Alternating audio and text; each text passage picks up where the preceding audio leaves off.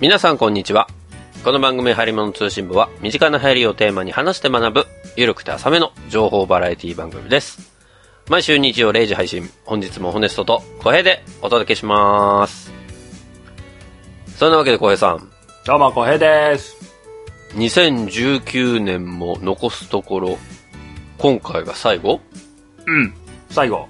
というところでですね、うちょっと私の方から重大な発表をさせていただきたいと思うんですけれども、ん。なんでしょうか。なんと、なんと、また風邪をひきました。ちょっと、あのね、今ど回、、どうなってんの今回、もう12月風邪ひいてない時あったあのね、前回に増して、風邪らしい風邪なのよ。ど、どういうことあの、咳がちゃんと出るって いう。じゃあ鼻水もダラダラで、もう、熱だけ出ないのよ。それ以外は、フルコンボみたいな。おー。だから熱出ないから別にさ、そこまでしんどくないから会社行けちゃうのね、これ。いけちゃうのか。行けちゃうのよ。いっちゃうのか。行っちゃうのよ、そして。えー鼻もう声なんです、だから。これ、いつだったかなこの風邪ひいて風邪ひいてないって言い出したの。いや、結構前よ。11月ぐらいじゃない ずーっと風邪ひいてます、だから。本当だよね。確かゲームなんとかのイベントの感想みたいなんで、こう、ホネさんの声ってなんか違いますよねみたいな感じのこと言って、その時にこう、風邪ひいててわかんねえみたいなこと言っててたから、そうそうそう。 11月だよなそうなんだよ。しでも、12月、これずっと風邪ひいてたわけじゃないのよ。皆さんそ。そうなのそこは、そこはちょっと皆さんからしたら、毎週風邪ひいてんのこいつってなるけ ど、2週間に1回のタームで風邪ひいてんのよ。こっちとしてはね。おだからかしいなあの、デフォルトの時もあるのよ。 デフォルトの時もあるんだけど、なんか皆さんにお届けする時には常に鼻声っていう、もう僕の本当の声が何なのかわからない状態になってるっていうのが、えー、まさかの2019年最後の回でも起こったっていうことなんですよ。なるほどね。まあ、風邪って一回引いたらなんか抗体、とりあえず一時的には強まるって言うけどな。それでも、それを超える風が毎回来てたってことなのかな。そうなんじゃ ないそこに関しては、俺が問い詰めたいもんだって。自分で知らんがなスタイルってね。いやいや、俺もこんなに風邪ひいたことないしさ、こんな長期間。すごいね。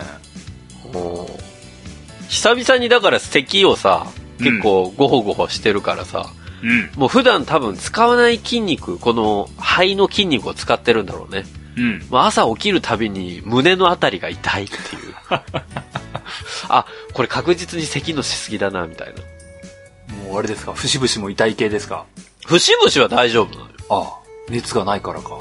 そう。だから、別にインフルエンザっていう感じも全くしないの。まあ、インフルエンザじゃなかったから、そもちろんそうなんだけど、はあはなんかたまにさ、この時期風邪ひくとさ、あ、なんか関節痛えな、みたいな。あああ。ちょっとインフルエンザっぽいかも、みたいな心配あるじゃん。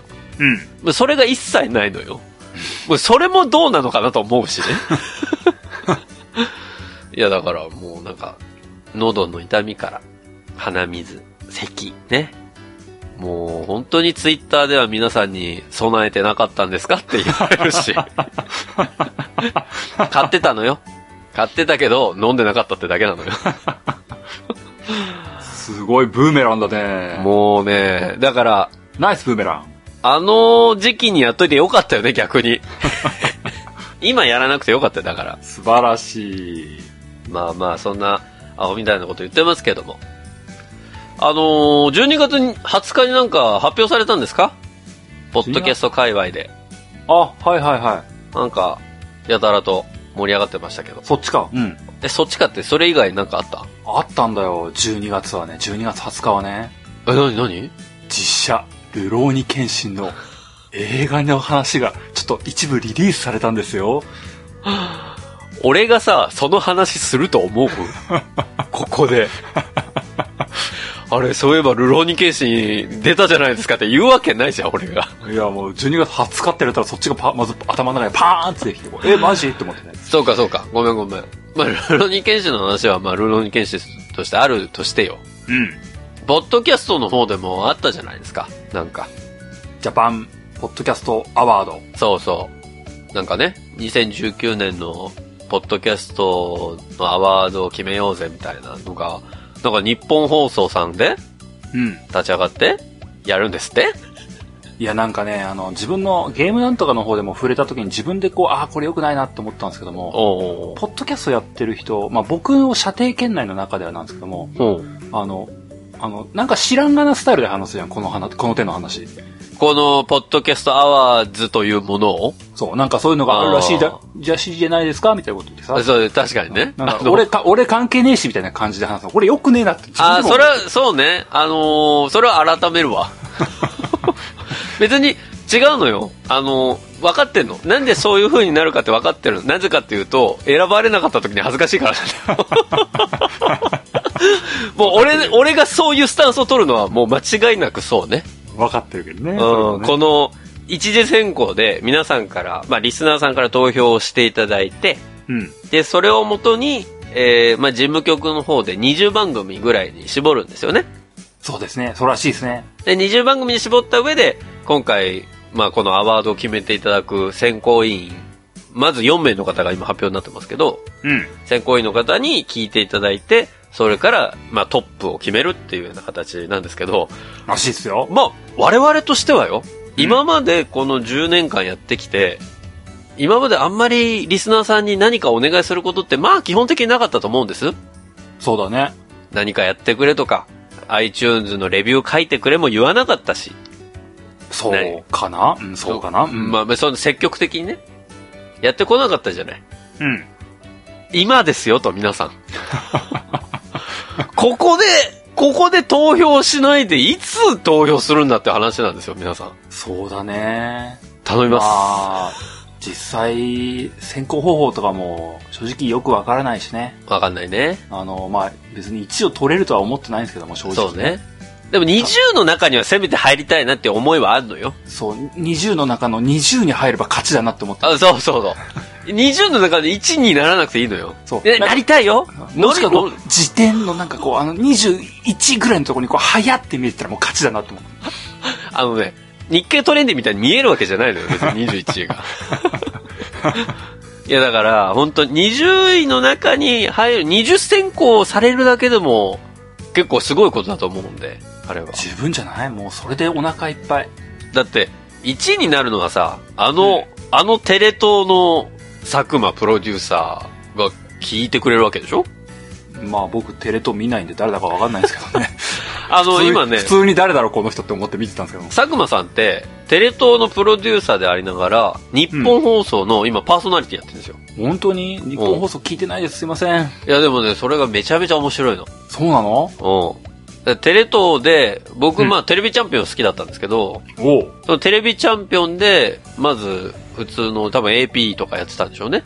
ほで、入社3年目で、うほもうプロデューサーに抜擢され、うわあで、ゴッドタンとかピランメキーノとか、おほう結構いろんな企画をね、バンバン出してる人なんですけど。聞いたことあるのばっかりだよでしかもトークも面白いっていう、もう、怪物のような人なんですけど。へえ本当に、あの、日本放送、普通に多分聞けると思うんで、全国放送なんでね。そうなのぜひ、あの、佐久間さんの日本放送も聞いていただきたいんですけど、別別にごますってるとかじゃないですよ、これ。あとね、メディアコンサルタントの古田大輔さんね。はこの人、あの、バズフィードジャパンの、えっ、と、総監編集長っていう。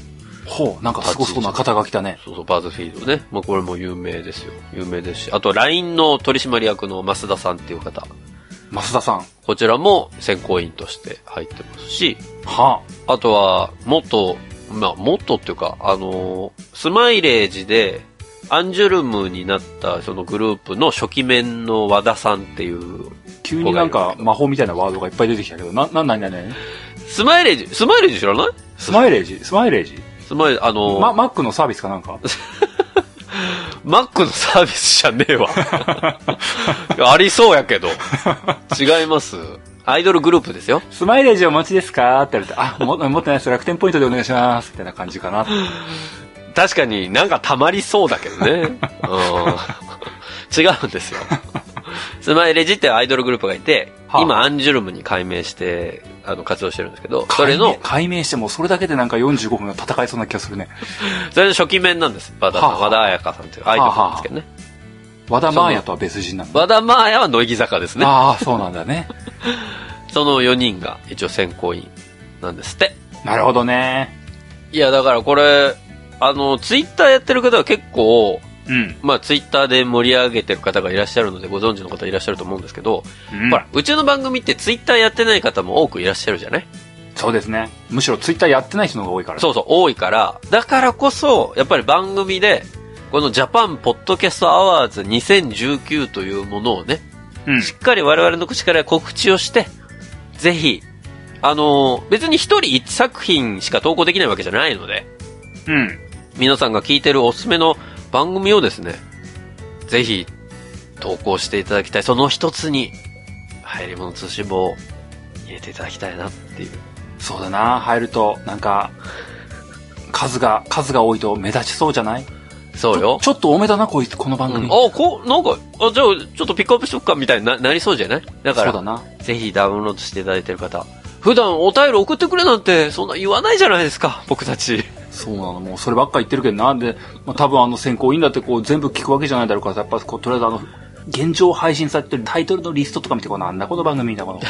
あーあーって軽減税率の次にスパイダ ーマン、SDGs、なんなのこのや番組。べえな、こいつらってなっちゃうよね。 それ、もう何社会派気取ってんのみたいな。社会派気取ったと思ったらスパイダーマンだからね、次。まあまあ、なので、これ、あの、なんか投稿するときに、おすすめの回みたいの書けるんですって。そうだな。お頼むから寺尾玄の会は入れない でくれ。頼むから入れないでくれ。でも、選考委員寺尾源入ってないから。わからない。どこからこう足がつくかわからない。漏れるかわかんないからね。まあまあ、ぜひ。あと、シャープの回もやめてくれ。シャープもねあだダイキンの回もやめて くれ。そしたらもう、絞られちゃう けどね。当たり障りないので行こう。はい。まあ、ぜひね。あのー一応、その、皆さんから、リスナーさんからの推薦が、1月30日まで、?31? まあ、1月末ぐらいまで。ないうんうん、らしいので、ぜひね、皆さんのお力を借りて、まあ、20の中には入ると嬉しいなっていう、そうだな。そんなところですよ。まあそれと関係ねえけど、お知らせ1個入れなきゃいけないんですよ。何いや、この番組を聞いてる人はツイッターを見ないで有名なので、うん。ツイッターの中だけで言っちゃうと、すごく唐突に意味不明だなと思っていて、何何お知らせをしますとですね、はい。この年末年始に、ちょっとお遊び的にというところで、ああ過去回の再配信をしてみたいなと今考えているんです。びっくりした。俺も聞いてないから何の話かと思っちゃうじゃん。 自分でやってたじゃないか。やってた わ。それね、その話ね。そうそう、それも今日言わないと、そうだね。なんか知らぬ間に変なの来たな、バクったか、流行り物通信簿みたいになっちゃうのでね。そうね。あ、これ、リニューアル前のやつじゃん、みたいになっちゃうからね。そうなの。そうなんですよ、皆さん。でね、今んとこ考えてるのが、うん。まあ、僕ツイッターとかで5個ぐらいピックアップしたんですけども、はいはい。 5個は胃もたれするなと思ってるんですよ。うん。だから3つぐらいに絞ろうかと思っていて、うんうん。 3つぐらいに絞って、まあ、今日の配信が29日じゃないですか。そうですね。で、来週なるともう年明けのとこなんで、うん。今週から来週にかけてじゃないとなんか、おかしいなと思ってるので、そうね。ちょっと、本当は年内にっていうね、あの、うん先日のベストヒット30、はいはい。ベストヒットョ商品30かな。うんあれにまつわるやつを拾ってっていう風な趣旨だったので、うん。まあ、本当は年内に出し切るのが一番なんですけども、うんタイミング的に微妙なので、はい。年またぎで、ほう。 2020年になってからも、2019年の話題をほじくり返していこうかと思うんですよね。なるほどね。で、12月31、うん。 1月1日、うん。 1月2日、うん。そのぐらいのところで3本分はい配信していこうかなと思ってますんで、なるほど。なんか変なの来たなって思ったら、あ全然あの昔やったのをちょっとあの音量調整してもらったぐらいなんで、あんまりこうなんか中身がこう劇的に変わってるとか再収録してるとかそういうのないんで、ないない。うん。あの、まあなんか聞いた覚えあんなっていうのはもうそのままこう飛ばしてもらって構わないぐらいなんですけどもね、はい。まあもう一回聞けるなって思ったら、聞いてもらえればと思ってますよ。ぜひぜひ。あのー、30の中に入ってて、なんか、それぞれ過去にね、あの、リニューアル前に取り上げた話題で、なんかちょっとこんなんありましたねみたいな話してましたけど。そうそう。あのー一応候補に上がったんだけ言うとね、うん。 404回のウーバーイーツと、ウーバーイーツね。 432回のバスタブクレンジングの話あークレンジングね。と、436回の糖質制限と、おー総印タイガーの話と、うん。 441回が〇〇ペまるまるペね。イ、443回、平成最後のエンタメ会と。エンタメ界ね。ワンさん、この中でどれがいいとかあるえー、なんだろむしろ、あの、これ嫌だとかある ?2 個絞りたいんだ。うな別に嫌ではないけど、やっぱ象と虎はね、やっときたいね。本当でも僕、ゾウとトラこれ一番関係ねえなとは思ってんだよね。自分でこうチョイスしといてあれなんだけど。関係なくはないだろう、別に。この間の、あの、これ5個なんか選ばなきゃなって思った時に、おこの間のベストヒットのやつを選んだ中で、なあ、どんなふざけをしたっけかな、なんかゾウトラ叫んだなとか思ったのを思ったところぐらいからので、いいや、でも、象虎は入れときたいな。ベストヒットじゃないなって自分で思いながらね。エンタメ界は別にいいけどね。えー、でも、エンタメ界自分で聞き直してないけど、どっかで横浜流星が出てきた気がすんだよなって思いながらどっかでいた気がすんだよなって思いながらそのレベルじゃん、だって。だって、あれタイトルに入ってんの浜辺美波だからね。そうね。そっかまあエンタメ界を外してもまあいいか。まあ、エンタメ界外すのと、あとなんだろうな。音声的にあやふやなのは400、あバスタブクレンジングの回かな。バスタブクレンジングの回ね。あれね、雑音が大きかったのよ。そうだっけそう。あの、ちょうど音声を調整してる頃合いにやった話だったから。へえ、その狭間のところか。そうそう。だからね、あれだけ雑音がすごく大きくて。なるほどね。だから、404回と、えっ、と、ゾウトラと、まるまるペ。あ、まるまるペ。これでいいんじゃないですかじゃあそれでいきますか。はい。そうなると、そうだね。404回は僕も聞き直しましたけど、うん。すんげえ小平の声悪いんですよね。 ちょびっくりしてね、なんか、うわーってなったもんね。あれ、そもそも鼻声だしそうね。そう、僕が風邪ひいてる時でさ、 さらにはあの、なんかその時は僕の音声って、そう電話そう。音質だったんだよね。あの、僕が全部収録してた時期だったので、小平さんから音声をもらってなかった時なんでね。うん。そうなんですよ。なかなか、ああ、リニューアルしてよかったなって久々に思ったも んね。だから、あの時のやつ聞いて、え前ってこんな音質やってたのっていうのを楽しんでいただくために も、404回は聞いてほ しい。ぜひね。そうですね。はい。じゃあ、そうだね。普通に時系列順かな。404回 UberEats を12月31日スタートに、はい。その次がゾウトラ、うん。えー最終日が〇〇ペイと配信していきますんでね。ではい。まあこれも無期限ではなくどっか気が向いた時に消すと思うんでね。うん。まあ気が向いたら聞いといてくださいよという感じです。ぜひぜひよろしくお願いします。なので、あの、ジャパンポッドキャストアワーズには UberEats とは間違っても書かないでください。そんなもんねえわってなるから。 途中で消えちゃうからね。え、ねえじゃん。みんな投稿してくれねえじゃんってなるから。 はい。まあまあそんなとこですかね。すんげえ長くオープニング喋りましたね。そうですね。もう20分ぐらいかかってますけどね。なんてこった。今日はですね、うん。まあ、12月も末ですし、2019年も末なんですが、今年最後のお便り会をやっていきたいと思いますので、はい。ね、ぜひ皆さんお便り会楽しみにしていただきたいと思います。ということで、本編の方に入ります。はーい。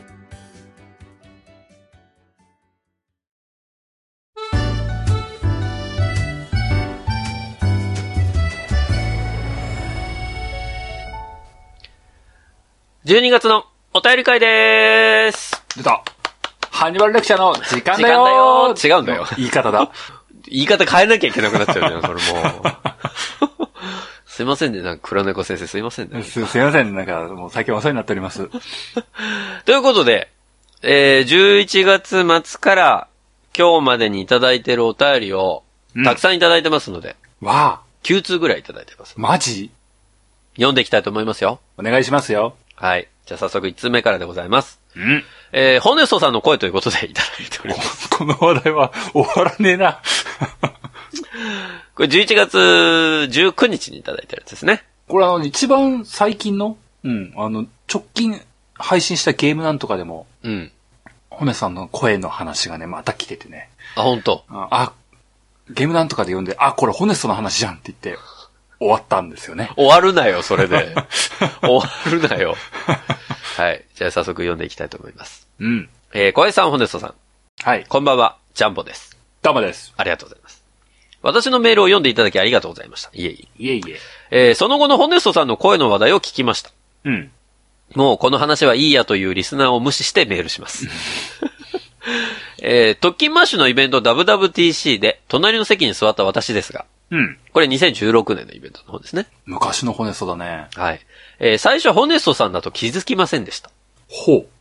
ホネストさんの言う通り、声のトーンが低くて、知的な会計士政治家秘書もしくは怪しい壺とか売ってる人というのが私の第一印象でしたので、改めて報告します。 なんやねん、その報告。えー PS、ヒカルの語では、桑原本因坊が大好きです。お二人は誰が好きですかそなれんではだこの、元気になんだこの話題。感想を続けてください、ジャンボっていただきました。ありがとうございます。もう PS が本当に PS っていうね。ななんだ この話題は。話題に脈絡がないんだすわ。ごい。いな。面白いな、これ。おー。その時も言われたんですよ、だから。知的な会計士いや、知的な会見士とは言われてないよ。あ、でもなんか、保険売ってそうみたいなこと。あ、そうそう。保険売ってそうって言われて、うん。売ってないですよ、ははは、みたいな話はしました。お前まさか漢方生命の人か。いや、誰がやねん。今やばいからね、カンパセンがね。貴様まさか、今まで何人の人を騙してきたんだ。あ、入りますお子さん生まれたと思うんですけど。入ります生まれてねえわ。やめろ。漢方生命の話は触れてやるな。 まあまあでも、結構やっぱり言われるんですよ。うんなんかうさんくさいコンサルの人みたいな。決して褒め言葉では褒ない。め言葉じゃない。だいたいインテリヤクザか、そのちょっとエセなんちゃらみたいな。だいたいそうやって言われる。誰がやねんっていう話なんだけどね。そうですか。そうですね。まあジャンボさんとはそそこでいろいろお話しさせていただいてね。うん。懐かしいですけども。そうですか、そうですか。桑原本因坊が好きなんですって。うん、おじいちゃんね。うん。まあ、僕は誰が好きかな。いすみさんかな。あ、いすみさんね。いすみさんいいよねうん。かっこいいよまあでねも、。東野紅葉かな。うん、まあでも、普通にベタに光とサイかな。まあ僕はサイかな。うん。うん。それかヒカルのおじいちゃんってうね。ん。この話何なんですか、ジャンボさん。わかんない。終着点が見えないの、こ れ。ありがとうございます。ありがとうございます。はい。そして続いてのお便り、参りたいと思います。うん。お名前、ミッキー明石さんからいただきました。ダマです。テーマリクエストです。ということで。うん。小屋さん、ホネスタさん、こんにちは。こんにちは。えースマホのケースは、ギルドデザインさんのダンパーを長年愛用しているミッキー明石です。ほうほう。ほう。えーさて、来年7月から、コンビニやスーパーなどの小売店でのレジ袋が有料化されることが決まったそうですが、うん。そうなると、がぜん注目されるのがエコバッグだと思います。うんうん。そこで、エコバッグのトレンドをどこよりも早く教えてください。どこよりも早く。ちなみに私は、ユニクロでもらったトートバッグをエコバッグ代わりに使っています。うん。 PS。最近みんな PS 入れるの流行ってる。PS。先日のゲームなんとかのイベントでの、えーご無礼の数々、ご容赦のほどを。 ああ、いやいや、そんなことないと思もういますよ。全然大丈夫ですよ。大丈夫です。僕が言うのもなんですけど、全然大丈夫ですよう。ん。ありありがとうございます。がとうございます。エコバッグね。エコバッグのトレンドってあんのかなまあ、うちのイベントとか、うちのイベントってうちのイベントやってないんだけ ど、ゲームなんとかとか、あとは、あのー墓場祭うん。に来ていただいた方は、だってみんな買ってるでしょでもあれはトートバッグだからさ。まあ、エコバッグにも使えるじゃない。ああ、そ、そういうことね。なで、も、ないよ。その上でミッキー明石さんはユニクロでもらったトートバッグをエコバッグ代わりに使っ てるよ。うん。本当だな。そっか。みんなあのトートバッグ使ってんのかなうちではめっちゃ使ってんのよ。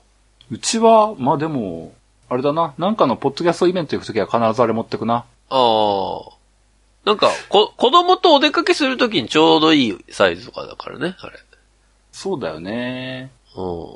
まあでも確かにあれだよね、コンビニがレジ袋有料化するとさ、うん。なん、なんつうの、その、スーパー行く規模のエコバッグとコンビニ行く規模のエコバッグは多分サイズ感違うと思うんだよ。違うね。違うよ。そうするとあの、ハヤツバッグレベルのって、うん。再注目される気はするよね。あれぐらいの大きさね。あのサイズを常にカバンに入れとこうぜ的な。そうね。ただ、ちょっと大変申し訳ないのは、ハヤツのあのトートバッグ、意外に生地厚いんで、折りたためないっていう。あれなんか意外とカバンのスペース取るな、みたいな状態になっちゃうんで、なるほどな。ちょっとそれは申し訳なかったなっていう。そうだな。再設計だな。そうだね。まあまあ、でもエコバッグ、確かにトレンド来そうですからね。そうだな。エコバッグな。あのね、トレーダー・ジョーズのエコバッグは最近日本ですごい持ってる人増えたなと思う。何上手トレーダー・ジョーズっていう、あの、アメリカにある、あの、まあ、スーパーなのかなスーパーで売ってるエコバッグがあるんだけど、ほうほそれなんかおしゃれっていうので、なんかね、結構みんな個人で輸入して持ってきてみたいなことやってるらしいけど、向こうでは本当に、まあ、1000円もいかない感じですごい安いやつで買えるのよ。う。はあはあ。でも、日本に持ってくるとそれがね、3000円とかで売られてんの。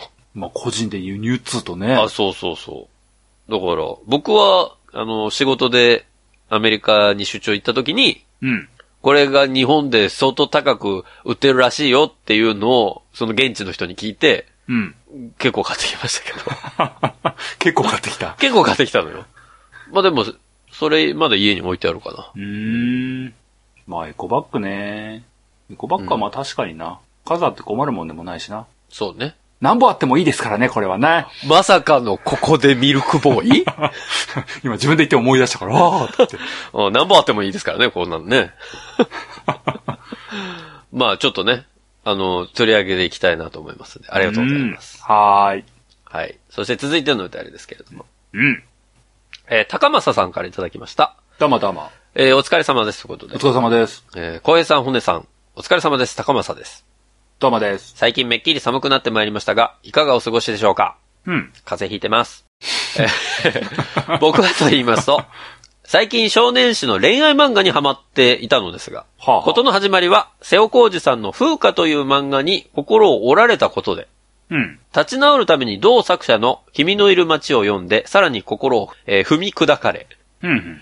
これは作者を変えねばいかん、と、えーさすが K さんのグッドエンディングをうん読んで、心を粉砕、えー粉末状にされ、うんえー気がつけば、あれこの心が折れる感じ、嫌いじゃなくなってきたかも、と、少しおかしくなってきた次第です。うんと、何をお便りしたいかわからなかったので、ひとまず、近況報告で した。小江、小江さん、本音さんの、おすすめ心折られ恋愛漫画があれば、お教えくだ さい。あありりががととううごございまざすい。ます。そんな心折られる恋愛漫画ってあるのとりあえず高政さんはマガジン読みすぎだな。これ全部マガジンなのうん。多分、全部ま、全部かわかんないけど、多分マガジンだな。あ、そう。何心折られる系の恋愛漫画って何いや、あんまり恋愛漫画は読んでないし、心を折られる系って言われるとさらにちょっと狭き門になるんですけども。何オレンジとかはあれは、心折られる系なのあー、あれ、あれ最後まで読んでない。あれ結末知らないからな。だから結末ここでペロッと言っちゃうわけにはいかないじ ゃん。あ、あれねみたいな言えないじゃん。まあまあでも、それ言ったら心折られる系なのっていうスタンスでオレンジ出しちゃった俺はどうなのって話になるけど。あー、そうだな。これ心折られる系のエンド、エンドを迎えるのかいなや、と思っちゃでうな。も心折られる、え、オレンジってだってもう入りがさ、うん。ああ。どこまで言っていいか、だよね。その未来から、お便り届くところからじゃん、オレンジって。うん。もうそこから大体察しろよって話なんだけどさ。あー、うん、あーうんあれは心折られる系なのかなまあ、でもやっぱりこう、コテコテのハッピーエンドじゃないと、心折られ成分はある気がするよね。。あーなるほどね。だとしたら、まあ、オレンジは入るんじゃないそっか。おすすめですかオレンジはね、比較的、まあ、だって7巻ぐらいでしょ確か。7、8巻だったような気がする。ああ、そうだったっけそんなにね、長くうんないよ、オレンジって。うん、ううん。ん。だから、まああれ、すごく良かったですけどね。そうだよね。僕、そう恋愛漫画って言われるとあんまないんだよね。あれ、オレンジってそもそも恋愛漫画なのかな恋愛漫画だよああ、そうか、恋、うん、恋愛漫画な。恋愛漫画って言われると厳しいものがあるな。狭き門すぎるな。な。オレンジ6巻でしたね。6巻。だって、俺物語は心折られないもん。幸せな気持ちになって終わってくもん。いや、でもさ、少女漫画の恋愛系って、まあ僕が過去に読んでたものがそうかもしれない。秒速5センチメートルのことを言ってるの、高松さん。振あれは、あれは心折られるよ。誠のやつはマジダメ。ああ、まあまあ、だから、誠系もそうか。ま、誠系、君の名は、君の名はだって結局、だって、まあだって先輩には振られてんじゃん。あ心折られっかな。いやでも最後に差し伸べる手があったからな、あの階段のところで君の名はとか言っちゃうからな。なんで大事なとこ結構言うんだよ。別に大事じゃないだろ、あそこ。もっと大事なところ途中にあるだろ。しかも、あのシーン、バリバリポスターになってるわ。なんだろああ、でも天気の子もね、うん。天気の子はそこそこ、心折られるかもなうな。。そうか。折られるのかな。あの花はあの花は別に、あれか。あの花は花浜辺美波だからさ。いやもうそ、それだけでしかないからさ。だからさ、じゃないの。あ、浜辺南系で言ったら、まああれじゃん。君水。そう、君水、あれ漫画じゃないけど、小説だけ漫ど。画じゃねえな、漫画じゃねえな、あれな。小説だけど漫画化されてんのよ、あれ。そう、うん、そうだな。そういうの多いよな。それありにしちゃったらもう小説バンバン出てくる けどね。でも、君水は、君水良かったよ。君水は死んじゃうな。死んじゃうじゃん。でも浜辺美波大体死んじゃう じゃん。でも、あれは、映画も良かったし、そうだな。小浜辺説美波がも良かった。実写キャストされるやつ、大体心折られるんじゃないあ、だか。ら、思い思われふりふられ今度実写化するから、あ、そうなのあれは浜辺美波でそう、浜辺美波と北村くんで、があ、出るそのうよ。だ。それはダメだよ。いや、でも、匠はダメだよ。でもね、あれは多分しまだ完結してないけど死なないはずだから、本当浜辺側 はね。浜辺川 は。浜辺側はまだ死なないはずだから多分、なんか読んでもう一方はて、なんか山川っぽい気がするけどな。でも彼、彼も海なんだよな。そうなんだよな。海と匠も海海だなんかだらよな。な。そう海と海だ。なんだよ、も相性抜群みたいになっちゃうけど、そしたう。ら。最高だな。でも、思い思われも僕読んでますけど、はああれは多分ハッピーエンド系なんじゃないかなと思うのよ。まあ最後までまだ言ってないけど。うんうんうん。だから、心折られる系で言ったら、そうね、君水は、君水は結構、点結の点の時点でズタボロになるから、 あー、まあそうだね。笑えないけどね、笑えないんだけど、あの、点の時点で結構病むのよ。そうだな。読んでる側も。うん。うーん、で、最後のところで号泣して終わるっていうのが大体そうだかそうだな。まあ、君水読んで、ら。うん。まあ恋愛漫画じゃないんだけどね。漫画じゃないんだけど、うんまあ漫画されてるやつ、漫画になってるやつを読んで、そうね。そこでちょっと一発心折られて、もう恋愛漫画ダメだなって思ったら、光の子を読んでみな。まさかの。ジャンボさうんがおすすめしてるから。ん、そうね。あの、十、十七巻ぐらい泣くと思うよ。あのシーンね。さここで、再編終わった。サイーってなるから。スーメタル、スーメタいル、や、違うから。 そことリンクさせなくていいから、スそれ。ーメタルに会いたい。うんそれあのー、広島ぐらいしか会ってないから、それ。そうだな。で、広島、ぜひ、あの、高松さんも広島の方行って、そうねあ、ここが引き金先生の地元か、とか違うわ。その、しみじみあ言感ってた言ってそた、う違うわパルコこれだこれ、とか言ってこう。それ全部聞かなきゃいけないじゃん、そ れ。もう、ここの話題を全て網羅するだけでも3年ぐらいでも多 分ね、ネタにつけないと思うよ。そうね。それは間違いないと思うわ。 まあ、ぜひ、あの、小説ですけど、君水ね。そうですね。あの、少年漫画ですけども、光の子ね。まあ、そうそう、それね。あ、ヒカルの子もね、心折られるは折られるからねう。ん。あとあの、結恋愛じ構あゃなのいけしど、どしもネタのポッドキャスト番組ですのハンニバルレクチャーってやつね。だから、この3つ押さえると、あのそれ違うんだ全部ついてこれると思うから。こ うそれ、俺たちの今回の話にでしょ。別にそれはついてこなくていいのよ、別に。まあでもちょっと、上げていただいたやつ、読もうかなと思いますわ。どんなのかなっていうのはちょっと、ね。そうだな。まあ、僕から言っとくとね、マガジンだよと言っといておきたいね。ぜひね、あの、他のおかお聞きの皆さんも、あの、気になったら調べていただきたいなと思いますけどね。うん。はい、そして続いてのお便りです。はい。えー、これは、なんて読むんだろタオパイパイ。いや、違うな。白が1個いいな。タオパイパイパイ。う。タオパイパイパイなの本当かよ。えー、タオパイパイパイさ ん。えー、太陽光ということでいただいてます。急になんかノリが特勤マッシュみたいな。古き良 き週刊特勤マッシュみたいになってきたな。いや、待って。名前がタオパイパイパイなのに、題名が太陽光ってどういうことなのそれ。 どういうことちょっと。はい温。度差がすげえな。じあ話題のジャンプ率が半端ねえんだ わ。えーいつも楽しく拝聴しています。ありがとうデザイナーかあんたは。えー、流行り物なのかどうかわかりませんが、はいはい。太陽光についてリクエストさせてください。話題が真面目なんだわ、名前の割には。えー、今年は2019年問題として、はあ、はあ、太陽光の売電価格が下がってしまうという問題があります。うんほう。我が家も太陽光パネルがあり、えー最近はここぞとばかり、太陽光で発電したものを蓄電する蓄電池を設置しませんかというセールスが来ます。うん。私としてはこのまま売電を続けた方が得なのか、蓄電池を設置したらいいのか、蓄電池を選択するならどのメーカーがいいのか知りたいです。うん。もし可能であれば、太陽光をテーマとした配信をお願いします。よろしくお願いします。ということでいただきました。なんでこんな硬い話題なんです かわかんない。これ、タオパイパイパイじゃなくて、桃次郎次郎次郎かもしれない。それもどうかと思うけどね。どっちに、どっちにしろなんだわ。そうだな。名前と内容のキャップがすごすぎて。太陽光、そうなんだね。よくあの、なんか電力会社で、あ今年だったかな去年だったかなあったよね。なんかあの、な、制度の名前忘れたな。でも、売電価格の制度が国、うんうん国的に変わるんでしょそう、だから蓄電池、結構支援も出てましたもんね。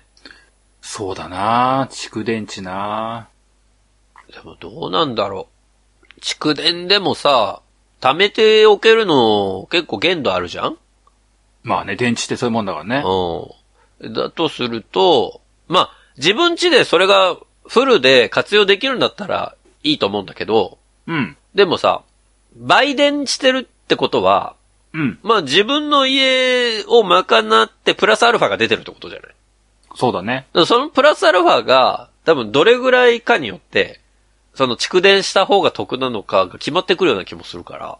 うん。だってその蓄電池もバカにならないよ、お金。結構高いよ、あれ。だってもうガチの話になったらなんか、その損益分岐点みたいな話になっちゃうんでしょいやだ。そうそうやだ、しかも、だって広島県どうとかわかんないけども、やっぱりこう、季節で発電効率うんぬんかんぬんの話ができて、さらに難解な話になってくるでしょそうで、広島のどっち側かにもよるじゃん。また。ぜひその、陸シせル窓口で行っていてください。瀬戸内の方なのか、山側なのかによってさ、その、そうだな日が落ちるタイミングも変わってくるし。ここに来て広島の人だ。繋がってんのか、お 便り。多い。おい怖い高政さわん、高政さんがここに、あの、光の合意なんだと行くことになってるから、ハンニバルレクチャーを聞きながら行くことになってるから、その後、タオパイパイパイさんのとこに行って、蓄電池の話をして、ああ、これがあの噂の蓄電池かっていう話をするところまでこう、なんとか繋がればいいんだな。待っよーて、し別に高政さん、太陽光発電、詳しいわけじゃないと思う けど。いや、まあ、そうね。これ、うちの番組で面白おかしく取り上げるのできるかどうかちょっと不安だな。そうだな。面白おかしくするにはちょっと話題がガチすぎんだな。まあ、でも取り上げるとしたら確実に俺だろうね。うーん。あれじゃないいっそもう、電池買うっていうのは考えないで、ほう。家の消費電力を増やすっていうことを考えればいいんじゃないまあ、一つの手だけどね。 EV 自動車買おう。EV 車買おう。あどあ、う車をね。無駄にならないじゃん。でも、確かに、そっちを、に蓄電しとけば、つうか、EV 車って蓄電池じゃん。そうよ。だから、車買うみたいなもんだから、まあ。車買おう。車買おう。パワードバイトヨタ自動車。まあでも、それも選択肢の一つなんじゃない今どういう車乗られてるかわかんないけど、えそれ蓄電できる車にしとけば、それ貯めれるし、蓄電した、車に蓄電した電気を、もしもの時に家にも使えるわけじゃないあれえ。。そうだね。まあ、それはありだけどね。なんて SDGs な家。 ここで繋がってくんのもう、過去回を1年分を繋げ切ろうと頑張ろうとしてるんですよ。 やめろ。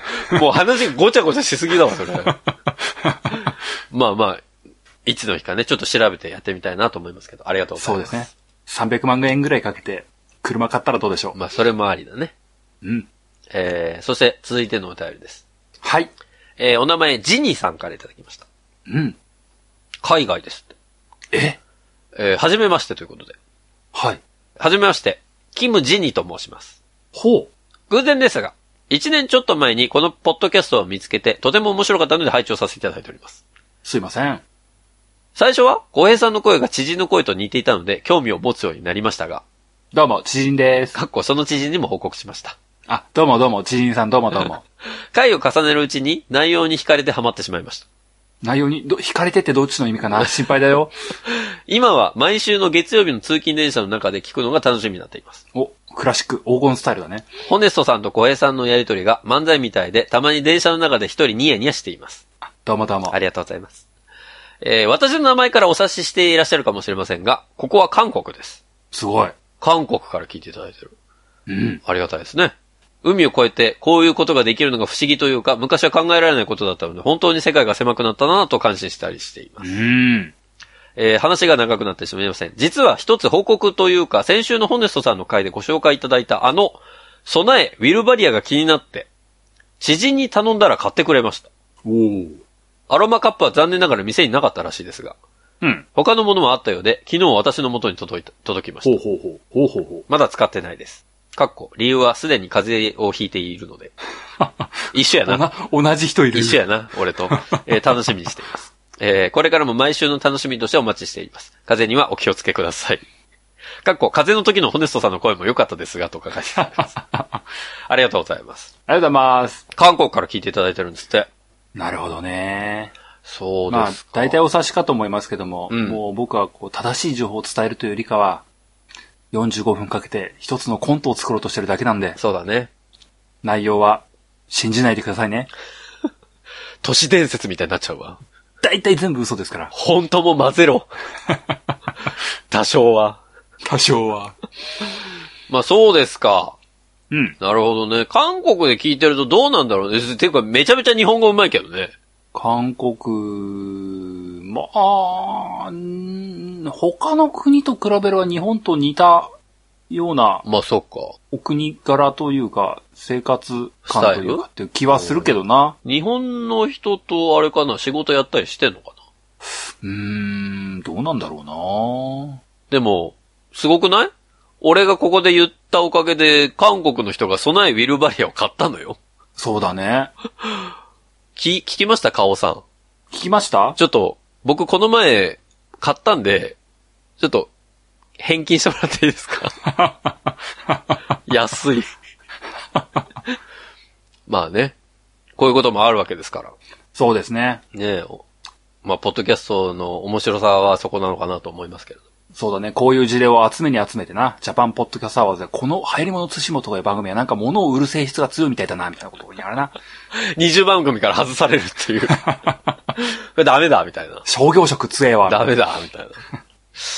えー、続いてのお便りです。うん。えー、チャンさんからいただきました。チャンさん。はい。小江さんおめでとうございますということで。お、どうしましたいつも楽しく拝聴させていただいています。うん。よちよち父の話が出たとき、お、お前は俺かと突っ込ませていただきました。俺はお前か私は2歳の子供がいますが、うん。この本の内容に今でも助けられています。そうだよね。そうですよね。なので、友人や職場の後輩などにも、子供が生まれると聞くと、この本をプレゼントしています。わかる。その気持ちわかる。子供が生まれると、うん。生活が変化してきて、今までどうでもよかったことが気になりだしました。ほうほうほう。それが、電子レンジの音です。ほう。妻が子供の食事を慌ただしく作っている時に、ピーピー鳴るのが余計に妻を慌ただしくしているように感じました。うんうん。そこで、ちょうどいいものを発見しまして、うん。それが、バルミューダ、ザ・レンジでした。玄君。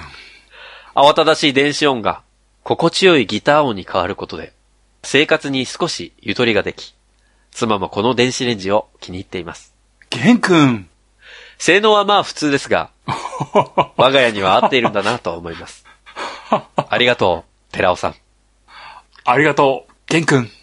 そこでホネストさんに質問です。おー、急に骨そにぶんなってき た。子供が生まれてから家族のために買ってよかったなと思うものはありますかなるほど。ぜひ教えてください。気になるね。新コーナーが始まったよ。これからもお体に気をつけて番組作りをしてください。楽しみにしています。ということでいただきました。ありがとうございますありがとうございます。素晴らしい。こういうの待ってた。こういうコーナー行こうぜ。うん。子供が生まれてから家族のために買ってよかったなと思うもの。そうですよ。家族のために。ええまさか の。ゼロ。えいや、ゼロではないんだろうけど、家族のために買ってよかったなは、ああ、一つあるとすると、おアマゾンエコーかな。意外なライン来たなおうそういうとこ来ましたか。アマゾンエコーはね、な、なんだかんだ使わねえなと思ってたんだけど、うん。うちの、要は、ヨメストが、うん。アマゾンプライム会員なんですよ。はい。だから、そっちと繋いで、うん。もう音楽は、基本それでかけれるわけ。プライムミュージック。そう。で、子供が今ちょうどもうすぐ2歳なんですけど、うん。やっぱり音楽いっぱい聴きたいのよ。音があった方が楽しいっていうのもあって。そうだな。結構、ミュージシャンな気質あるからな。うんホネストジュニアはな。で、その時にさ、まあ、ミュージシャンかどうかわかんないけど、その時に、アレクサ、子供向けの音楽かけてって言うと、子供向けの音楽をまとめたプレイリストかけてくれる。アマゾンプライムミュージックから、子供向けの楽曲をシャッフル再生いたします。いや、本当にそうだからやめ て。ちょっと今、今ピクってなっちゃったわ。でも本当に、それでかけてくれるし、うん。あとはね、こう、さっき、お料理の話をしてましたけど、うん。離乳食最初作るときね、今もう離乳食から、もう抜けて普通のご飯になったので、うんあんまり使ってはないんだけど、離乳食の時って、こう、例えばうどんを茹でる時にも、うん5分茹でるとか、おう。なんか、これは6分茹でるみたいなさ、うん。そのタイマーとかをセットしなきゃいけないみたいな。はいはいはい。そういう時に、いちいちこうピッピッピッピやってるのもうめんどくさいのよ。うん。そういう時に、アレクサ、6分のタイマーセットして。って言うと、なるほどね。まあこれをね、アマゾンエコーでこの番組聞いていらっしゃる方は、今もう大変なことになってると思いますけど、いや、それでセットしてくれるわけですよ。なるほどね。それは素晴らしい。うん。それもやっぱりいいし、なんかね、結構重宝してるんです。あの、時間を聞いたりもするしさ。アマゾンさん聞いてますかここにあの、CM のシナリオ書いてる人いま すよ。ぜひあの、家族で出演させてあげると、謝礼も与えてあげると嬉しいなとい思いやま、す。もうでも、あの、アマゾンエコーは意外と。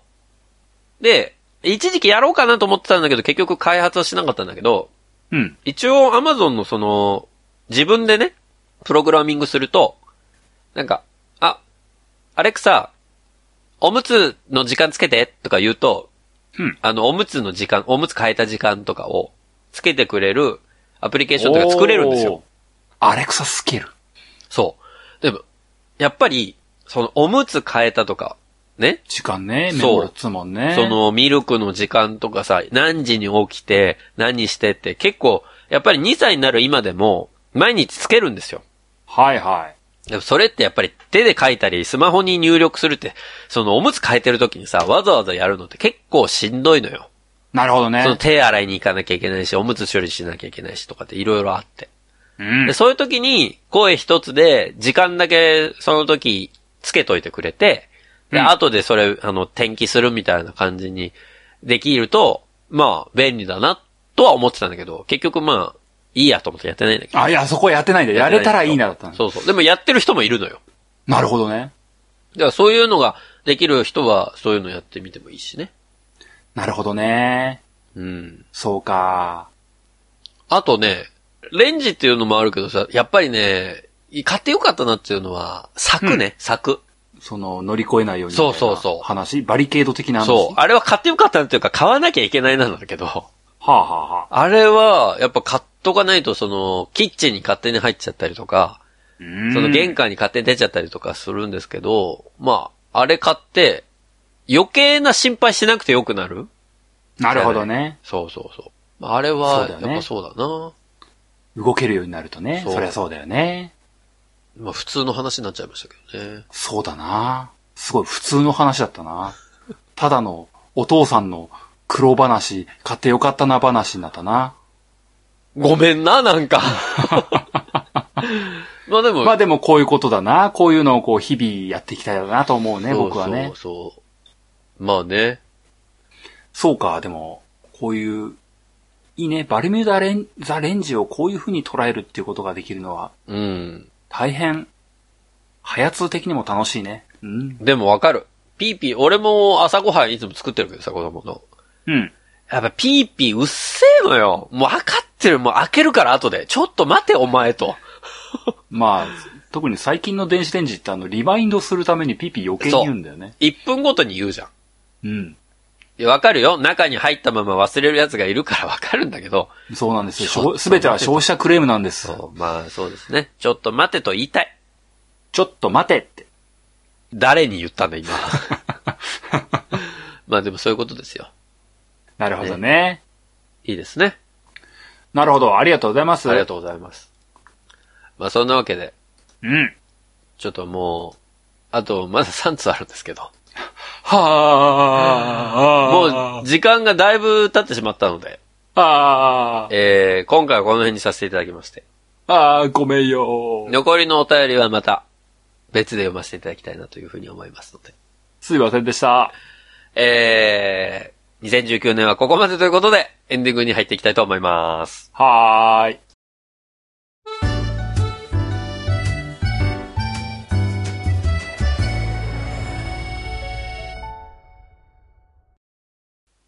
流行り物通信簿は、パーソナリティ2人が考える面白みを優先した番組作りを行っております。番組内での商品、サービスの紹介は、面白みを優先するあまり、誤り、語弊のある表現を用いてしまう場合がございますので、内容の審議によくご注意いただくようお願いいたします。